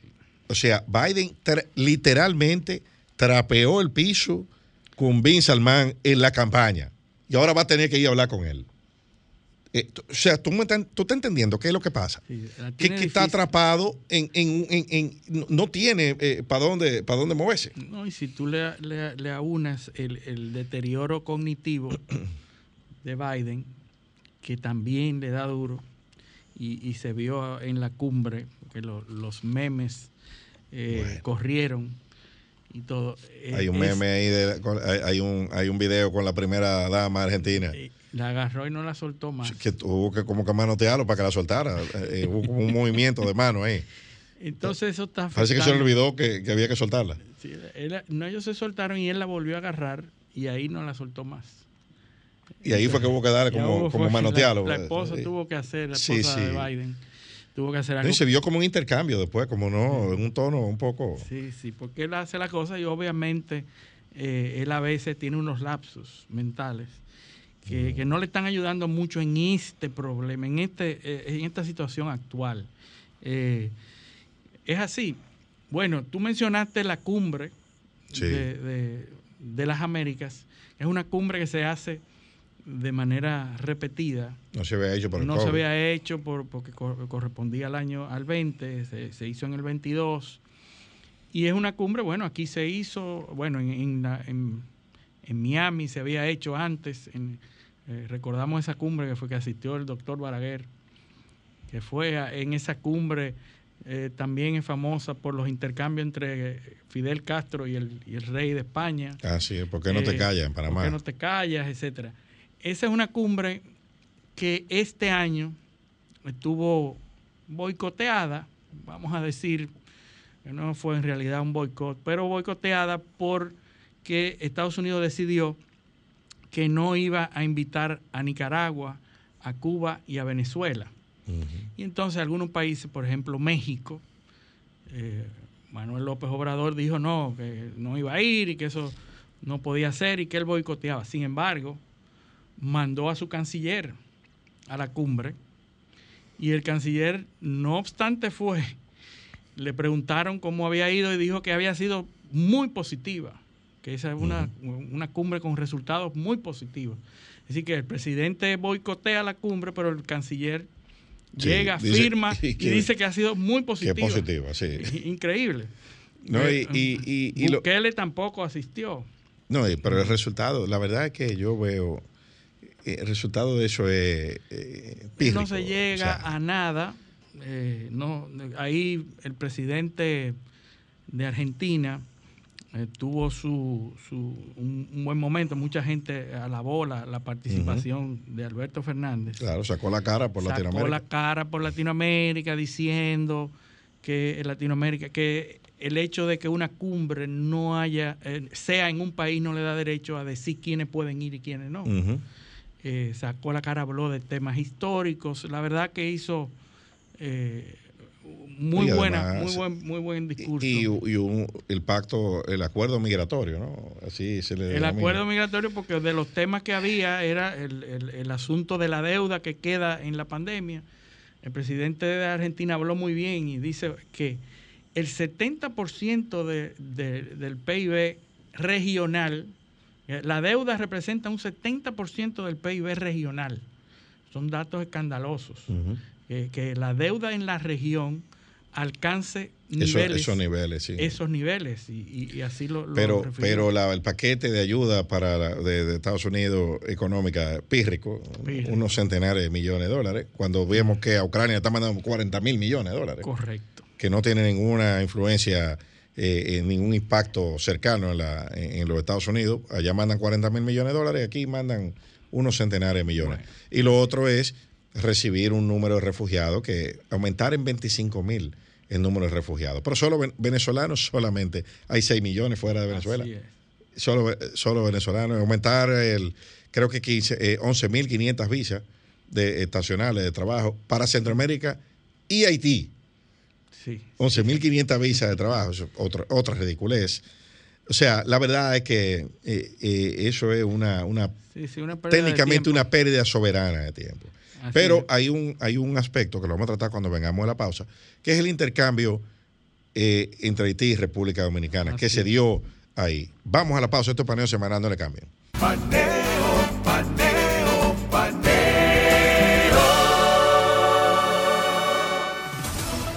Sol 106.5, una estación del grupo RCC Miria. Continuamos en Paneo Semanal por esta Sol 106.5 FM.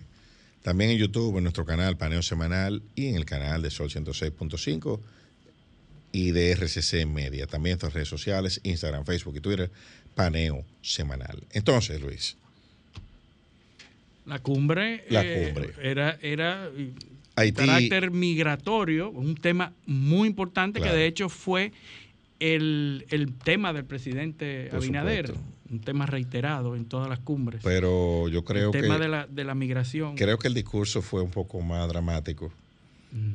Supuesto- eh, por supuesto, después del incidente este con eh, Ariel Henry. Innecesario, Sí, sí, totalmente, porque eso se pudo haber manejado de otra forma. ¿Cómo? O con una declaración conjunta. Una declaración conjunta, que, se- Se- que las cumbres se prestan para los encuentros bilaterales. claro, usted, pero usted prepara una declaración conjunta y da y pone a los dos cancilleres a decir eso. O, o- o los dos con los dos cancilleres detrás y hablan. Pero ahí cada, salió cada uno por su lado. Y cuando usted le deje esa cancha abierta a alguien que tiene interés y que tiene una diplomacia que hace lobbying activo a nivel internacional como la diplomacia haitiana, le cuelan ese, ese gol. Ahora, ese es, un pro- ese es el problema. Siempre es una pifia, ¿eh? siempre hemos dicho y siempre hemos creído que la diplomacia de Haití es mucho más efectiva Bueno, que la diplomacia dominicana y que nosotros tenemos que aprender. al menos no cometen el tipo de, ese tipo de errores infantiles Sí. que cometemos nosotros, que supuestamente somos los más desarrollados Sí. y los más avanzados institucionalmente. Entonces, cuando, cuando se trata de procesos diplomáticos, los haitianos han tenido mucho más efec- efectividad. claro, han logrado montar una narrativa con mucha mayor eficiencia en que el mundo nosotros. entero, con procesos Y en mira, la Corte y- Interamericana de los Derechos, etc. Y si nosotros no reconocemos eso como país, no vamos a solucionar eso. ¿A quién, te, a quién te le molesta que uno diga eso?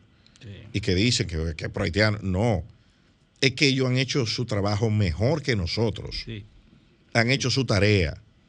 Entonces, con la situación como está, no era para que cometieran ese error infantil de salir de ahí y, y- y dejar que el otro hablara primero.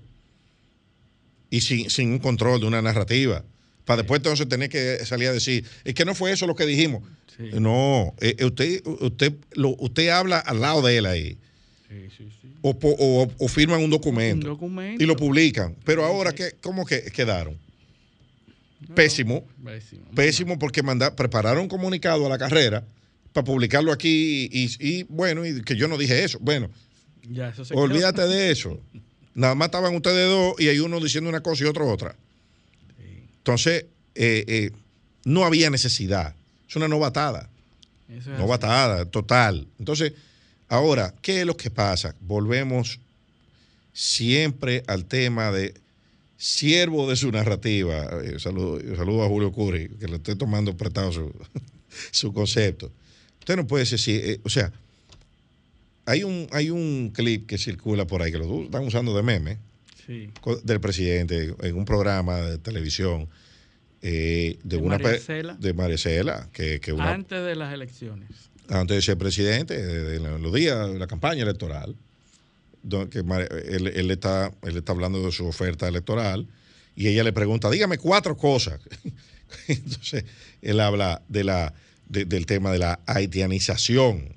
Óyeme, eso, eso ni para un candidato ni un jefe de Estado debe usar e-, ese, ese término. Bueno, era candidato en ese momento. Bueno, pero tenía vocación de poder. Y parecía apetecible a los oídos de la población. Claro. ¿verdad? Sí, lo, este dijo. este sí tiene pantalones. Exactamente, lo dijo, como dijo que, como hay un, uno en un programa, el programa de Guillermo Gómez, que si quiso cumplir la ley no hubiera ni un haitiano.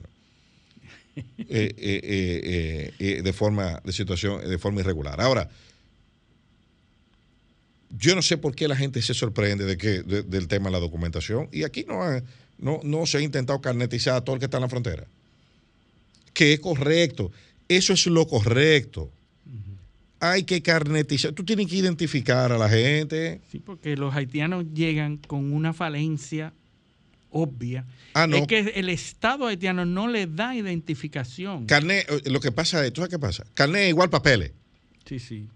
Tú ves, meterlo en la seguridad social, como anunciaron los, empresarios de Santiago, que suscribieron un acuerdo para eh, eh, que los trabajadores, que esos trabajadores entren en la seguridad social. Porque, aquí hay, hay, hay una contradicción, hay una contradicción, un doble discurso. Claro. Tanto de los políticos que, ¿Y de la como tú dices, ese Abinader candidato que dijo que habían dos problemas una era la delincuencia y el otro la haitianización. No, ese, no, doble no, no, él, él, dijo más, porque eran, fueron cuatro cuando le preguntaron. Lo que pasa es que más salen tres.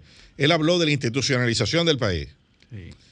La corrupción, que estaba con, lo conectó con la delincuencia y entonces la haitianización. Pero el, ese doble discurso de los políticos, también hay un doble discurso del que no se habla, que es el doble discurso de el sector empresarial. Claro. Y el sector empresarial es el que favorece la presencia de nacionales haitianos para la mano de obra. Es que la economía dominicana no funciona sin esa mano de obra. Entonces, no funciona. Pero al empresariado le gusta que sean los políticos que hablen. Claro, nada más. Para que paguen el precio ellos. Y paguen el precio ellos.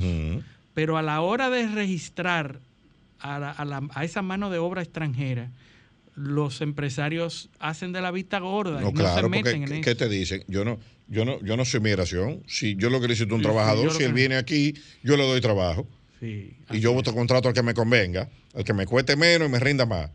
Pero cuando los directores de migración han hecho los esfuerzos para cumplir con la ley que exige que el 80% de la mano de obra sea dominicana, ellos han ido a donde los políticos para, para oponerse claro. a eso.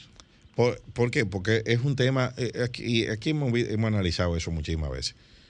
Hay un tema, hay tres, temas que se manejan de forma, de forma eh, eh, indistinta. Ciudadanía, migración y desplazamiento de personas. Sí, Esos son tres cosas totalmente diferentes. Y responden las primeras dos a la facultad de los estados de diseñar su población. El diseño poblacional. Ok, yo fundé un estado, ahora yo tengo derecho a decir quiénes son los que yo quiero que sean ciudadanos o vivan aquí, bajo cualquier, eh, eh, bajo cualquier estatus. Y también, lógicamente, que eso no se le discute a ningún Estado. Una decisión soberana del Estado. Exacto, eso no se le discute a ningún Estado como tampoco el derecho a quien entra a, un Estado. La República Dominicana tiene derecho a todo eso. Ahora, eso hay que abordarlo de forma inteligente. Eso, tú no puedes salir a, a, a vender 150 mil visas en Haití sin ningún control. Sí, sí, ahí está la doble moral. De sin nuevo. ningún control. Doble discurso. ¿Y a quién le importa eso? Aquí a nadie. Te preocupa la entrada de los haitianos al país, pero tú das. ¿Cuántas visas? 150 mil visas. 150 mil. Ajá, tú vendes 150 mil visas. Como si en fueran Haití. dos estados diferentes. Uno que Claro. da visa y otro que se opone. Ah, no, que aquí parieron 25 mil, pero tú vendiste 150 mil visas. Sin sistema, al, al- al mismo haitiano, o sea, que no tiene, que no tiene eh, eh, eh, un sistema de trazabilidad. ¿Para dónde va esa gente? Tú vas a Estados Unidos y tienes que dar la dirección donde tú vas a estar Sí. y llenar un ticket y, y- y- y hay un sistema, cuando tú sales, te, eh, te- eh, cuando tú entras te cogen la huella, tiran una foto Ellos saben. y saben cuando tú entras y sales. Aquí no. Aquí es un tipo con un sello, titán, titán, titán, pegando sello y cobrando.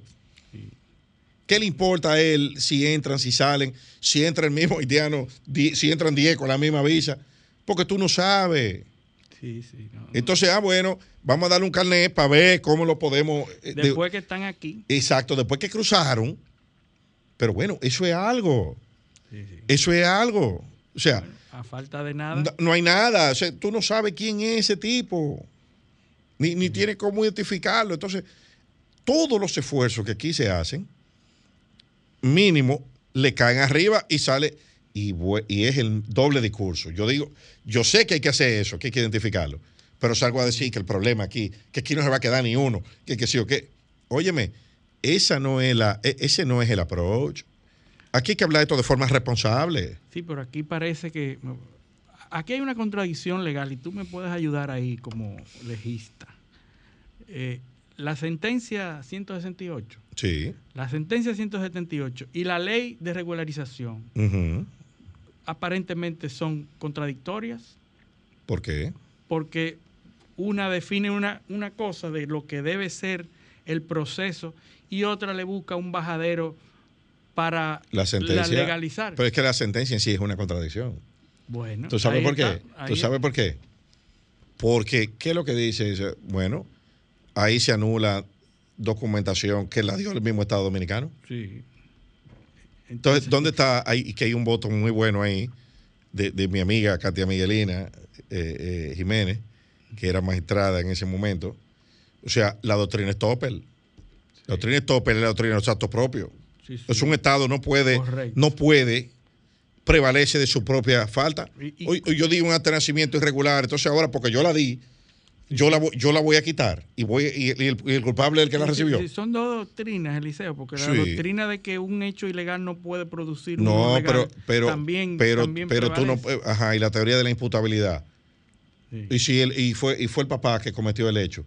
Sí, ¿Y por qué el hijo hay que quitarle el de nacimiento? sí, ahí vienen los derechos. Este, exacto, entonces eso no es, Sí. es- Es, es- es difícil la situación. Ahora, nosotros tenemos que ponernos de acuerdo. ajá, Si nosotros emitimos la ley de regularización, que es un punto de partida. que es un punto de Esa partida, ley es dice, bueno, pues ya vamos a aceptar eso. Es que es contradictorio porque en una sentencia, una Claro. ley no puede contradecir una sentencia, entiendo yo. ujú. ¿Verdad? Pues son dos poderes Bueno, no, diferentes. no, no, no, no. Las sentencias del Tribunal Constitucional son precedentes vinculantes a todos los órganos del Estado. Entonces, la ley no puede ir en contra de, de lo que establezca de ese Ah, precedente. eh, precisamente lo que digo. Entonces, pero tenemos que ponernos de acuerdo y decir, bueno, eh, eh, nos vamos a ir sobre esta línea de Sí. acción. Lo que pasa es, Luis, que tú no podías, tú no puedes cumplir la sentencia dejando la frontera abierta. Correcto. Ese- eso es, Totalmente eso de es lo que pasa. Tú contienes el resultado, pero deja la causa. Exacto, igual. tú dejas la causa igualita, entonces no hiciste nada. Sí, Entonces, porque yo creo que lo que pasó ahí fue que nos dejamos presionar por los organismos internacionales para producir Bueno. una, una ley, una legislación que lo que procura no es detener el problema, sino resolver lo que la sentencia. eh, bueno, lo que pasa es que no teníamos provocó. una agenda nacional para eso. Porque en un país medianamente institu- institucionalizado, antes de producir una decisión como esa, debió existir una coordinación entre quien iba a, a emitir esa decisión y quien la iba a implementar. sí. Aunque no fuese pública esa coordinación, pero aquí hay que sentarse. Tú no puedes venir por allá a fallar una cosa que va. Si tú, si tú, si tú lees todos los planes de gobierno de los candidatos de 2012, en ningún sitio hablaba de la migración. Eso no estaba en la agenda nacional, eso no se estaba discutiendo y sorpresivamente, ¡po! salió esa sentencia.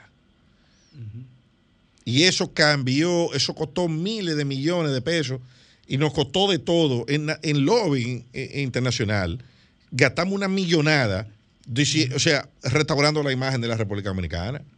Entonces, eso, incluyendo una ley hay que tener sentido. Que, aborda una de las aristas. Por supuesto.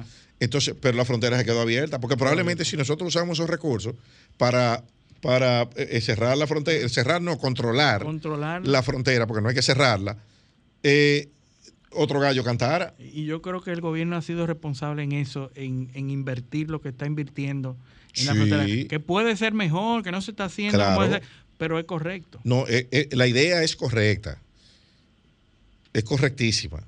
Ahora, lo que no es correcto es que mientras tú haces un muro, tú dejes de destruir los puestos interagenciales, porque lo hizo el gobierno anterior. Sí. Que es lo que está pasando en Carrizal, en lo, eh, que están desbaratados. O sea, el Listín Diario publicó esta semana eh, eh, esas imágenes. Y yo, yo, la verdad es que, pero ven acá, ¿y cómo es que aquí están haciendo, invirtiendo una millonada en un muro y los puestos interagenciales que estaban hechos ya, le dejaron cinco puestos interagenciales? entonces lo dejen de baratar. Bueno, el problema de las empresas que ganan las licitaciones y que después no son adeptas al, gobierno. Y ahí vienen muchos temas, incluyendo los temas que lamentablemente hemos oído en esta semana, los temas de los permisos medioambientales y la tragedia Tragedia de mi profesor, Orlando Oremer. Un, un, resultado lamentable. Fatídico. fatídico y que siendo una persona que, estamos ahora conociendo todas las, las, las virtudes que, Caballero de la política. Un caballero que haya sido mediador y que muchas de las cosas que se pudieron lograr durante momentos de conflicto eh, eh, en las elecciones pasadas eh, tuvieron su liderazgo. Y la paradoja, la paradoja tremenda de que una persona con esos niveles de, de ciencia, de educación tan, tan pasivo, tan conciliador, tenga un final tan violento. O sea, que es, para, es, una, es una paradoja. Pero, pero yo, yo quiero, y, y, esto da, da, da, pena decirlo, fue una, fue una víctima del sistema. Así es porque la, persona, eso se pudo haber evitado de mil formas. O sea, fue una cadena de, negligencias masivas que desencadenó en una tragedia. Y que no comenzó, entiendo. En no, no, no. Había gente que había sido puesta al corriente de lo que estaba pasando ahí. Porque ahí había, un, había, un, problema en ese ministerio. Grande, aparentemente, de corrupción y de, manejos eh, eh, irregulares que ha sido denunciado. Eh, hay una entrevista que pasó Alicia Ortega con, con dos, con dos extranjeros, extranjeros, me parece que son suizos, que son los de la compañía de, de, la que supuestamente se estaba gestionando el permiso, donde ellos hablan con pelos y señales. Muchos, o sea, dan mucha información que la verdad es que hace que uno llame la atención. Que llama la atención y eso hay que investigarlo. Inés Aipun, de Diario Libre, ayer publicó, dice que hay empleados que están dispuestos eh, a aportar información y se les protege. Oye esto, si se les protege, pero ¿de quién es que hay que protegerlo? Si ya el matador está en custodia. Sí, sí, no, no. Hay que protegerlo de, esas estructuras que siguen activas ahí adentro. Sí, y que han estado ahí y que yo voy a hacer un llamado a que no solamente en el Ministerio de hmm. Medio Ambiente, sino en otros ministerios que trafican permisos o que se manejan permisos, esas estructuras de permisología, de los permisos que se dan o no, que no entran en la ley 340, que no son, porque la ley 340, a pesar de todas sus falencias, ha venido a restringir y limitar mucho. Aquí pasa, eso, aquí con eso pasa, ¿tú sabes cómo? Como cuando están los DGC parando. Hoy vamos a parar motoristas sin casco. Pero pueden pasar camiones sin luces, sin lona, meterse al revés, porque nada más estamos parando motoristas sin casco. Pero lo que quiero decir, Eliseo, es que a falta de la posibilidad de hacer negocios y de darle contratas a particulares ah, por la, la dificultad que la ley les presenta en algunos ministerios y dependencias del Estado se está haciendo con los permisos. Claro, defiéndete con. Yo te voy a dar un permiso, búscate una gente y yo te voy a dar un permiso para que te defienda. Y eso debe revisarse no solamente en ese ministerio, en, otros, en todas partes, porque aquí hay una doble moral de nuevo. ¿Para qué que uno gana elecciones, Eliseo? ¿Tú crees que para servir al Estado? Uno gana elecciones para buscárselas. Claro, esa es la filosofía. Esa es la filosofía que todo el mundo aparentemente acepta. Y los PRMistas no son suizos, son dominicanos también. y la política se hace con y Es lo mismo. Bueno, hemos llegado al final de nuestro programa. Gracias por su sintonía y decirles y pedirles que con el favor de Dios nos acompañen en otra edición de Paneo Semanal el próximo sábado. Hasta entonces.